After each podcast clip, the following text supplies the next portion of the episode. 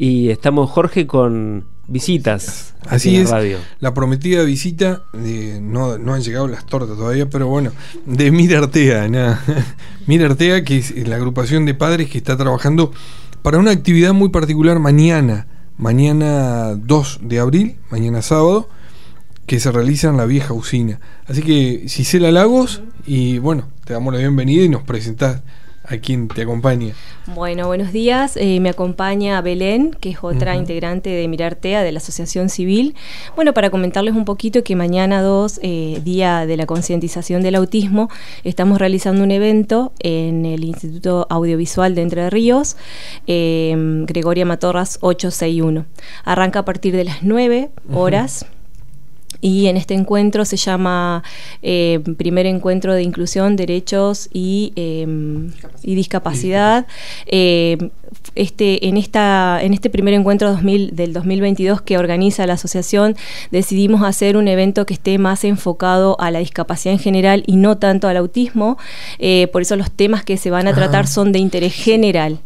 Ah, no exclusivamente. No exclusivamente del autismo, dado que primeramente estará Eli Prodi comentando sobre los alcances del CUD, y esto está enfocado eh, básicamente en las personas que recién arrancan con un diagnóstico o eh, que empiezan a afrontar la discapacidad. También estarán dialogando dos abogadas especialistas en derecho en discapacidad, perdón, eh, Magdalena Bustos y la doctora Delfina Gemelli, sobre las herramientas que tienen las personas con discapacidad, sus familiares, eh, en el caso de que la obra social no responda que es uno de los problemas que estamos viendo que sucede mucho, mucho en estos tiempos. También, por otro lado, estará el Consejo General de Educación hablando de inclusión escolar, que esto consideramos un tema también fundamental porque hay ciertas resoluciones que son importantes que los padres las conozcan, las tengan en cuenta eh, a la hora de incluir eh, a su chico en la escuela. Y por último, el Colegio de Acompañantes Terapéuticos estará hablando sobre el rol específico del acompañante terapéutico. Por eso les comentaba que es un evento que está enfocado a la discapacidad en general, no solamente al, autismo.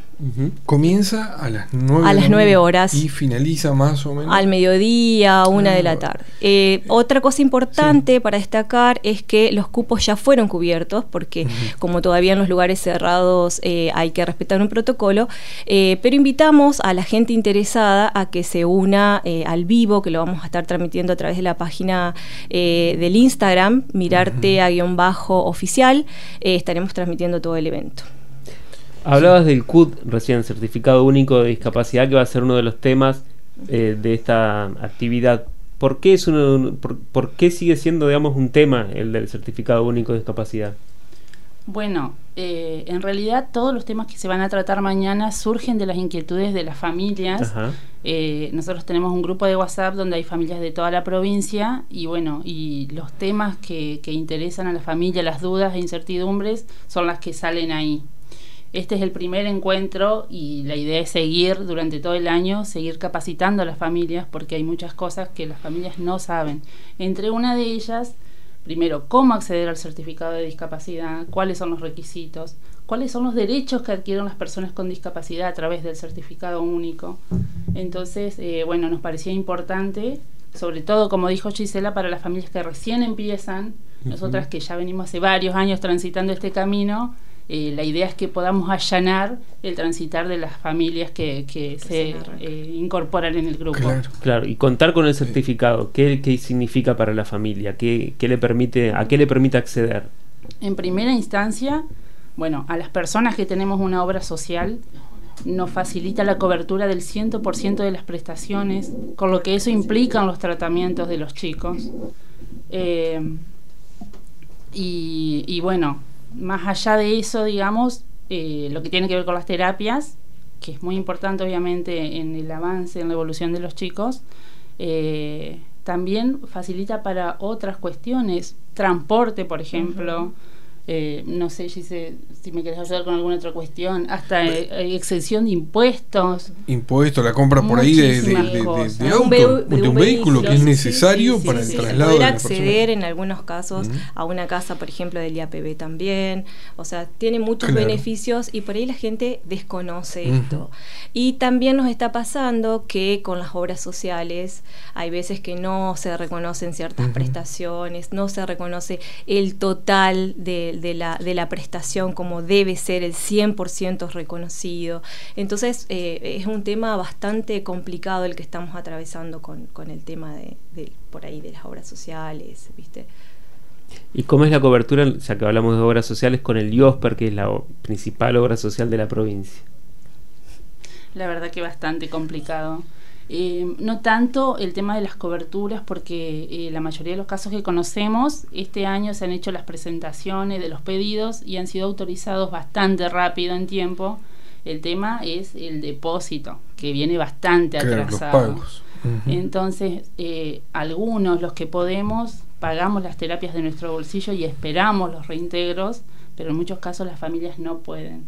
hay muchísimos casos en el grupo de que son padres solos, madres solas, sin alguien que acompañe o que ayude a solventar gastos, entonces es imposible y los profesionales ya se están negando a trabajar por IOSPER, dejando a los chicos sin, ningún tipo de tratamiento. La verdad que hoy por hoy los profesionales no quieren trabajar con Josper. Y profesionales, eh, psicopedagogos, psicólogos, acompañantes terapéuticos, eh, maestras integradoras, todo un equipo que, lleva eh, el chico, la persona con discapacidad, que no, no quiere trabajar con, con Josper porque no están pagando. Entonces, este, directamente deciden no trabajar y esa persona queda sin ninguna actividad, porque obviamente, como dice Belén, afrontar esos gastos del bolsillo de uno eh, es, prácticamente imposible. Claro, también hablaban, eh, por otro lado, de educación, que va a ser otro de los temas de la jornada de mañana. Y bueno, quería preguntarles cómo está este tema de la, de la integración de, en este caso, los chicos y chicas con autismo en las escuelas. Eh, de nuestra provincia, si bueno, pueden desarrollarse o están las condiciones para que puedan desarrollarse en una escuela como todos los chicos, digamos. Bueno, la idea desde un principio es que los chicos sean incluidos en escuelas eh, comunes. comunes. Claro. Esa es la idea. Es la idea y lo dice la ley de discapacidad. La verdad es que, claro, hay mucha falta de capacitación por parte de los docentes, aunque sí vemos que hay mucho interés también por parte de los docentes por capacitarse.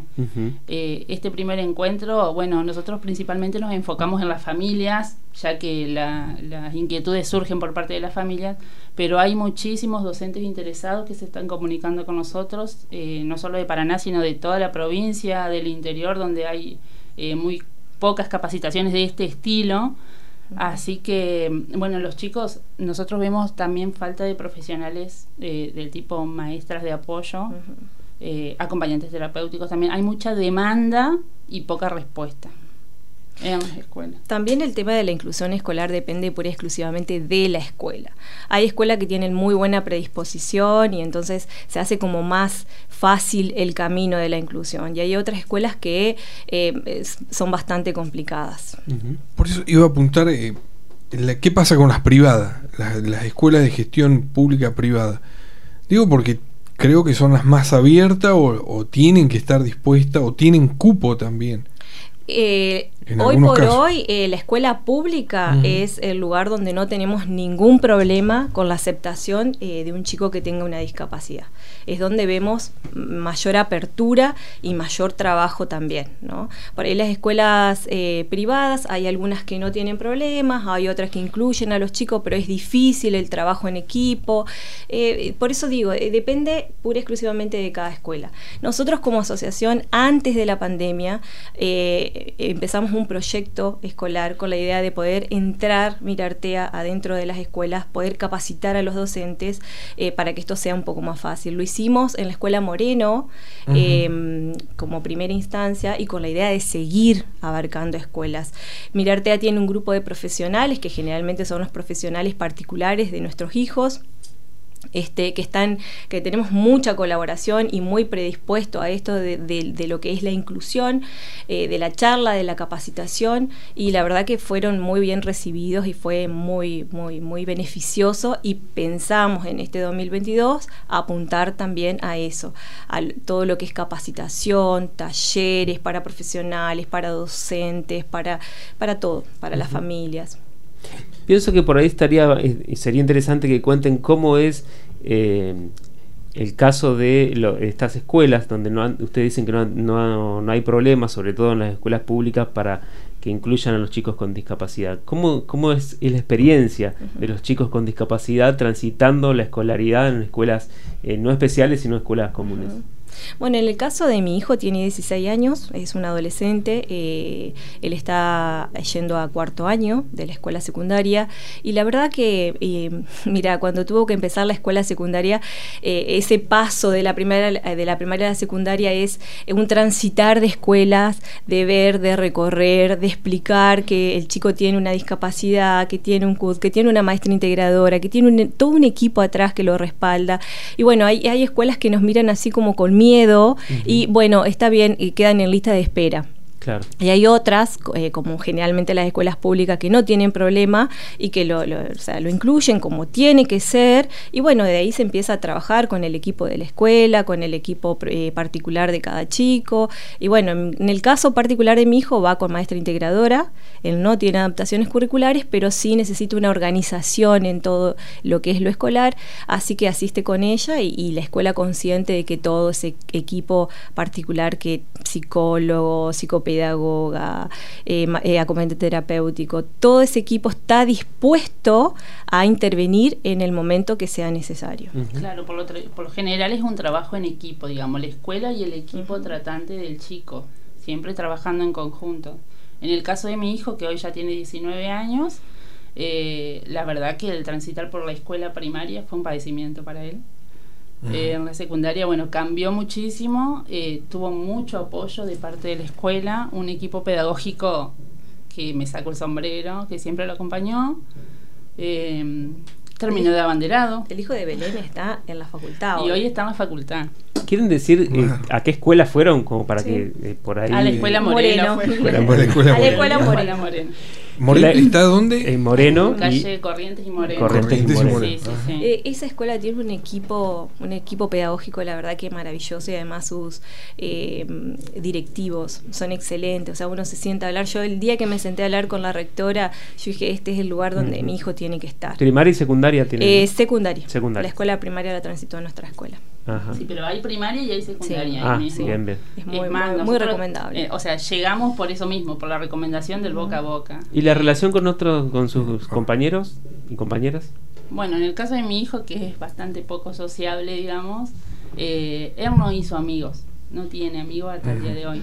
Pero eh, yo digo, mirándolo desde afuera, que fue respetado por sus compañeros más allá de que tal vez eh, no hayan llegado a esa relación de amistad, eh, imagínate que si llegó a sexto año siendo abanderado, algo de apoyo de sus compañeros tuvo. Claro. ¿Cómo, ¿Cómo, esto sirve para derribar mitos, no? Sí. Sí, sí, sí. En el caso de Valentino también, en la escuela primaria sobre todo fue muy buena, muy bien aceptado por sus compañeros y por el grupo de padres, porque no olvidemos que por ahí en la escuela primaria también están los padres detrás, que, que son también los que vivencian un poco por ahí alguna pataleta, algún problemita que tenga dentro del aula el chico. Bueno, y los padres también están ahí respaldando, aguantando, educando a sus hijos, ¿no? Hablando de, lo, de, por ahí una persona que, que es distinto al, resto y eso está muy bueno. Una de las cosas fundamentales que me pasó en la escuela primaria fue que cuando terminaron eh, y había que hacer la fiesta, eh, las madres que estaban organizando me preguntaron, Gisela, em, vamos a hacer la fiesta, ¿qué es lo que le gusta? ¿Y qué es lo que le molesta a Valentino? Entonces le digo yo, los globos, no, no puede haber globos. Y no hubo globos, se hizo, se, eligió hasta una lista de música para que él estuviera tranquilo, estuviera bien y lo disfrutara. Sus amigos la pasaron genial. y bueno, más o menos nos pasa ahora lo mismo con, la escuela secundaria, ¿no? Muy bueno.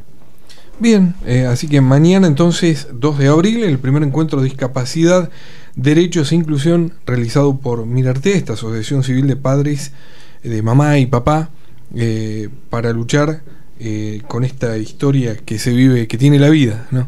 Este, así que, bueno, muchas gracias y mañana a partir de las 9 de la mañana.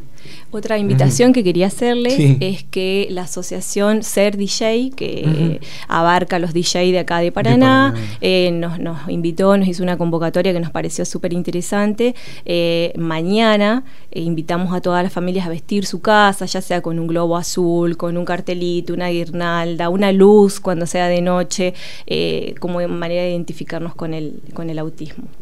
Bueno, muchas gracias Gisela y Belén por acompañarnos, por acercarse hasta la radio.